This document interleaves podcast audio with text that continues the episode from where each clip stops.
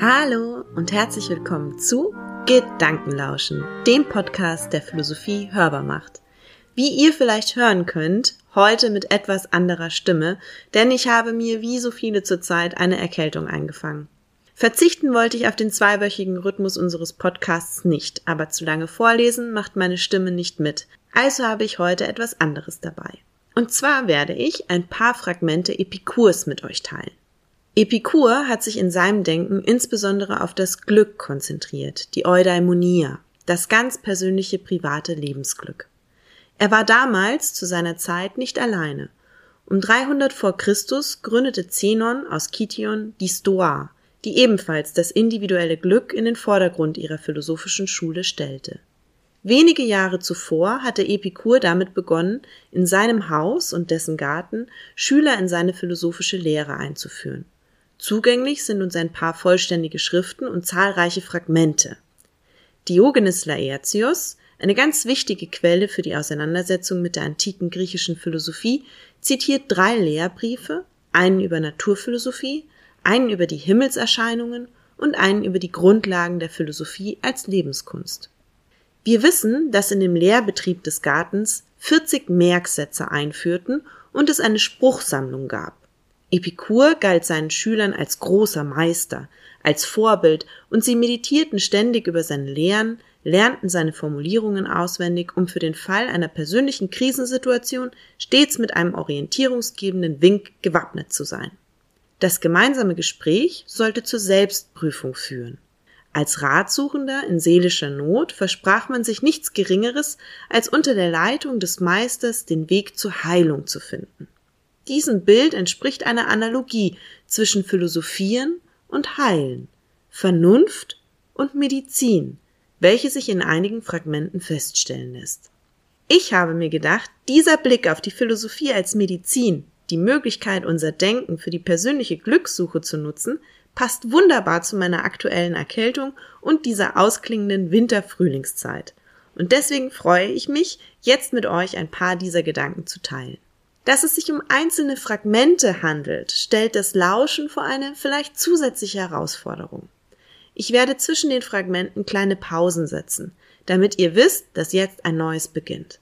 Ich habe selbst noch keine Vorstellung davon, wie das klingt und würde das jetzt einfach mal als Lauschexperiment starten. Also, viel Vergnügen und Freude beim Lauschen von Epikurs Gedanken zur Philosophie als Glücksmedizin.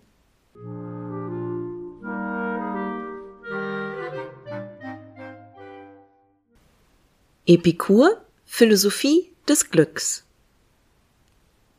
Weder soll man in der Jugend zögern zu philosophieren, noch im Alter zu philosophieren müde werden. Denn nie ist es zu früh oder zu spät, etwas für die Gesundheit der Seele zu tun. Wer sagt, es sei die Zeit zu philosophieren noch nicht gekommen oder sie sei schon vorbei, der gleicht einem, der sagt, zum Glück sei der rechte Zeitpunkt noch nicht oder nicht mehr da. Deshalb muss sowohl ein junger wie ein alter Mensch philosophieren. Der eine, damit er im Alter durch das Gute, das er besitzt, in der Freude über das, was gewesen ist, jung bleibt? Der andere, damit er wegen seiner Furchtlosigkeit vor dem, was kommen kann, zugleich jung und alt ist. Man muss sich folglich um das kümmern, was Glück bringt, da wir, wenn es da ist, alles haben. Wenn es dagegen weg ist, wir alles tun, um es zu haben. Bei anderen Beschäftigungen wird die Ernte erst am Ende nach mühsamer Arbeit eingefahren. Bei der Philosophie jedoch ist die Freude von Anfang an mit jedem Erkenntnisgewinn verbunden. Denn nicht nach dem Lernen kommt der Genuss, sondern Lernen und Genuss sind ein und dasselbe. Man darf nicht so tun, als ob man philosophiere, sondern muss es auch tatsächlich tun, denn wir brauchen nicht den Anschein von Gesundheit, sondern wollen wirklich gesund sein. Philosophie ist die Tätigkeit, die durch Argumentation und Diskussion das glückselige Leben schafft. Leer und nichtig ist die Rede des Philosophen, von der keine einzige Leidenschaft des Menschen geheilt wird. Denn wie auch die Medizin keinen Nutzen hat, wenn sie nicht die Krankheiten aus dem Körper verbannt, so hat auch die Philosophie keinerlei Nutzen, wenn sie nicht die Leidenschaft aus der Seele vertreibt. Deshalb stellen die Philosophen die Forderung auf, sich auch über Folgendes Gedanken zu machen. Nicht, wie man sich etwas Notwendiges beschaffen, sondern wie man, wenn man es sich nicht beschaffen kann, trotzdem imstande ist, seine Lebensfreude zu steigern. Der Philosoph versteht es in höherem Maße, den anderen Menschen etwas zu geben und auch selbst von ihnen etwas zu empfangen. Solch einen Schatz an Unabhängigkeit hat er gefunden. Epikur sagt, dass der Philosoph, wenn er krank sei, sogar angesichts von extremen körperlichen Leiden lache. Sei dir zuerst dessen bewusst, dass das Wissen über die Himmelserscheinungen, ob sie nun in Verbindung mit anderen Fragen oder für sich allein behandelt werden, kein anderes Ziel hat, als seelische Unerschütterlichkeit und eine feste Überzeugung zu vermitteln, was ja auch Ziel von allem anderen ist. Denn naturwissenschaftliche Untersuchungen darf man nicht auf der Basis unbegründeter Voraussetzungen und Annahmen betreiben, sondern nur so, wie die Phänomene, die uns umgeben, es verlangen. Denn unser Leben braucht keine Unvernunft oder leere Meinungen, sondern es ist einzig und allein nötig, dass wir ohne Beunruhigung unser Leben verbringen. Besser ist es, mit Verstand Pech als ohne Verstand Glück zu haben. Denn eine unbeirrte Betrachtung dieser Dinge lässt keinen anderen Schluss zu, als dass jedes Wählen und Meiden auf körperliche Gesundheit und seelische Ausgeglichenheit ausgerichtet ist, weil dies das Ziel des glücklichen Lebens ist.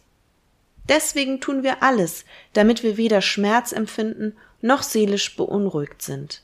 Wenn uns die einmal zuteil wird, legt sich der ganze seelische Sturm, da das Lebewesen sich dann nicht mehr auf den Weg machen kann, als ob es noch etwas bräuchte und auch nichts anderes mehr suchen kann, wodurch sich der körperlich und seelisch gute Zustand vervollständigen ließe. Denn nur dann haben wir ein Verlangen nach Lust, wenn wir wegen der Abwesenheit von Lust Schmerz empfinden. Wenn wir aber keinen Schmerz empfinden, brauchen wir auch die Lust nicht mehr. Und deswegen sagen wir, die Lust sei Anfang und Ende glücklichen Lebens. Auch die Unabhängigkeit von äußeren Dingen halten wir für ein großes Gut, und zwar nicht, damit wir uns mit ganz wenigen begnügen, sondern damit wir, wenn wir das meiste nicht haben, mit dem wenigen zufrieden sind weil wir vollkommen davon überzeugt sind, dass am lustvollsten diejenigen den Überfluss genießen, die ihn am wenigsten nötig haben, und dass alles Natürliche leicht, das Sinnlose dagegen schwer zu beschaffen ist, und eine schlichte Brühe die gleiche Lust wie ein luxuriöses Mahl bereitet, wenn alles, was durch Mangel Schmerz bereitet, beseitigt ist. Sich an einem einfachen und nicht aufwendigen Lebensstil zu gewöhnen, fördert also die Gesundheit, macht den Menschen unverdrossen hinsichtlich der Grundbedürfnisse, stärkt uns, wenn wir uns ab und zu an luxuriösen Tafeln niederlassen und nimmt uns die Furcht vor dem Schicksal. Nichts genügt dem, dem das wenige nicht genügt. Ein lustvolles Leben ohne Vernunft, Anstand und Gerechtigkeit ist nicht möglich, und umgekehrt ein vernünftiges, anständiges und gerechtes Leben nicht ohne Lust. Wem das aber nicht möglich ist, der kann nicht lustvoll leben. Wer die Grenzen des Lebens genau kennt, weiß, wie leicht das zu beschaffen ist, was den Schmerz, der aus Mangel entsteht, beseitigt und das ganze Leben vollkommen macht. Daher braucht er nichts von den Dingen, deren Besitz Mühe und Anstrengungen verursacht. Wir wollen nicht unserem Körper den Vorwurf machen, als ob er die Ursache von großen Übeln sei, und nicht unser Unglücke auf die Umstände, in denen wir leben, schieben. Vielmehr wollen wir die Ursachen dafür lieber in der Seele suchen, jedes nichtige Streben und jede leere Hoffnung auf Vergängliches aufgeben und ganz uns selbst gehören. Alles Gut und alles Übel liegt in der Empfindung und Wahrnehmung. Entweder ist man aus Angst oder wegen einer unbegrenzten, leeren Begierde unglücklich. Wenn man diese beiden Dinge zügelt, kann man sich einen vernunftgemäßen Weg zum Glück verschaffen. Gewöhne dich in den Glauben ein, dass der Tod keine Bedeutung für uns hat, denn jedes Gut und Übel ist Sache der Wahrnehmung. Der Tod ist jedoch der Verlust der Wahrnehmung. Daher macht die richtige Erkenntnis, dass der Tod keine Bedeutung für uns hat, die Vergänglichkeit des Lebens zu einem Genuss. Denn sie stellt uns keine unbegrenzte Zeit vor Augen, sondern sie hebt die Sehnsucht nach Unsterblichkeit auf. Denn es gibt für den, der richtig begriffen hat, dass nichts Furchtbares darin liegt, nicht zu leben, im Leben nichts Furchtbares. Daher redet der dummes Zeug, der behauptet, den Tod zu fürchten, nicht weil er ihm Leid zufügen wird, wenn er eintritt, sondern weil er ihm als ständige Bedrohung Leid zufügt. Denn das, was uns nicht belästigt, wenn es da ist, fügt ohne Grund Leid zu, solange es erwartet wird.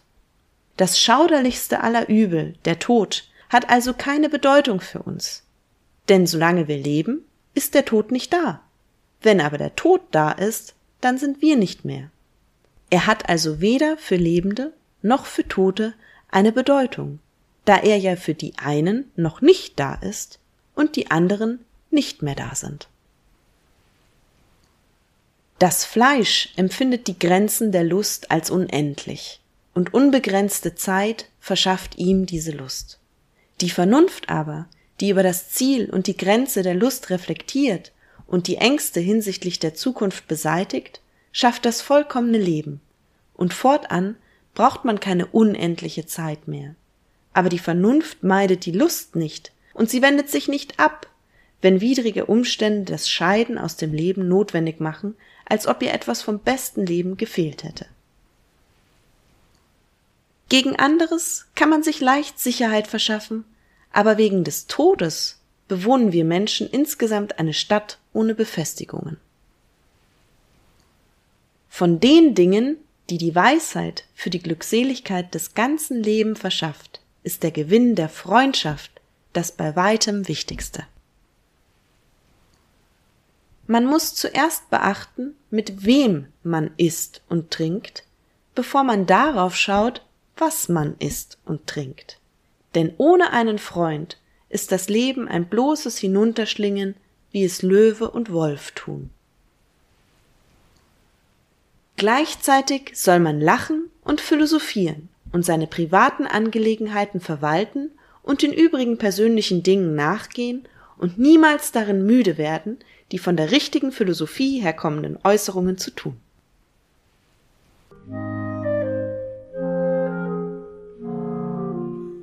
So, das war unser kleines Lauschexperiment mit ein paar Fragmenten Epikurs. Genau vorgelesen habe ich die Zitate aus dem bei Beck erschienenen kleinen Bändchen Epikur Philosophie des Glücks, übersetzt, ausgewählt und mit einem Nachwort versehen von Bernhard Zimmermann. Was können wir von Epikur mitnehmen? Das Leben mit Freunden, gemeinsames Philosophieren und Lachen, geteilte Lebensfreude verleiht Geborgenheit, Sicherheit und fördert die innere Ruhe. Als größte Gefahren menschlichen Glücks identifiziert er die Angst vorm Tod und vor den Göttern sowie unerklärlicher Naturerscheinungen. Mit einer logischen und naturwissenschaftlichen Herangehensweise versucht er unbegründete Ängste zu beseitigen. Die Unabhängigkeit, die er als großes Gut schätzt, richtet sich gegen äußere Dinge wie Besitz, der uns bindet, verpflichtet, verführt und gegen innere Vorurteile, fehlerhafte Erwartungen, die uns auffühlen und uns Angst machen. Ziel der Lehre Epikurs ist es, sich durch den eigenen Vernunftgebrauch von Ängsten und Vorurteilen frei zu machen, zu einer Seelenruhe zu kommen. Die bewusste Auseinandersetzung mit ihnen, das eigene Durchdenken von Zusammenhängen und Begründen von Entscheidungen, kurzum, das Philosophieren kann uns genau dabei helfen. In diesem Sinne wünsche ich dir viel Freude beim Weiterdenken und alles Gute. Bis zum nächsten Mal. Eure Sandra.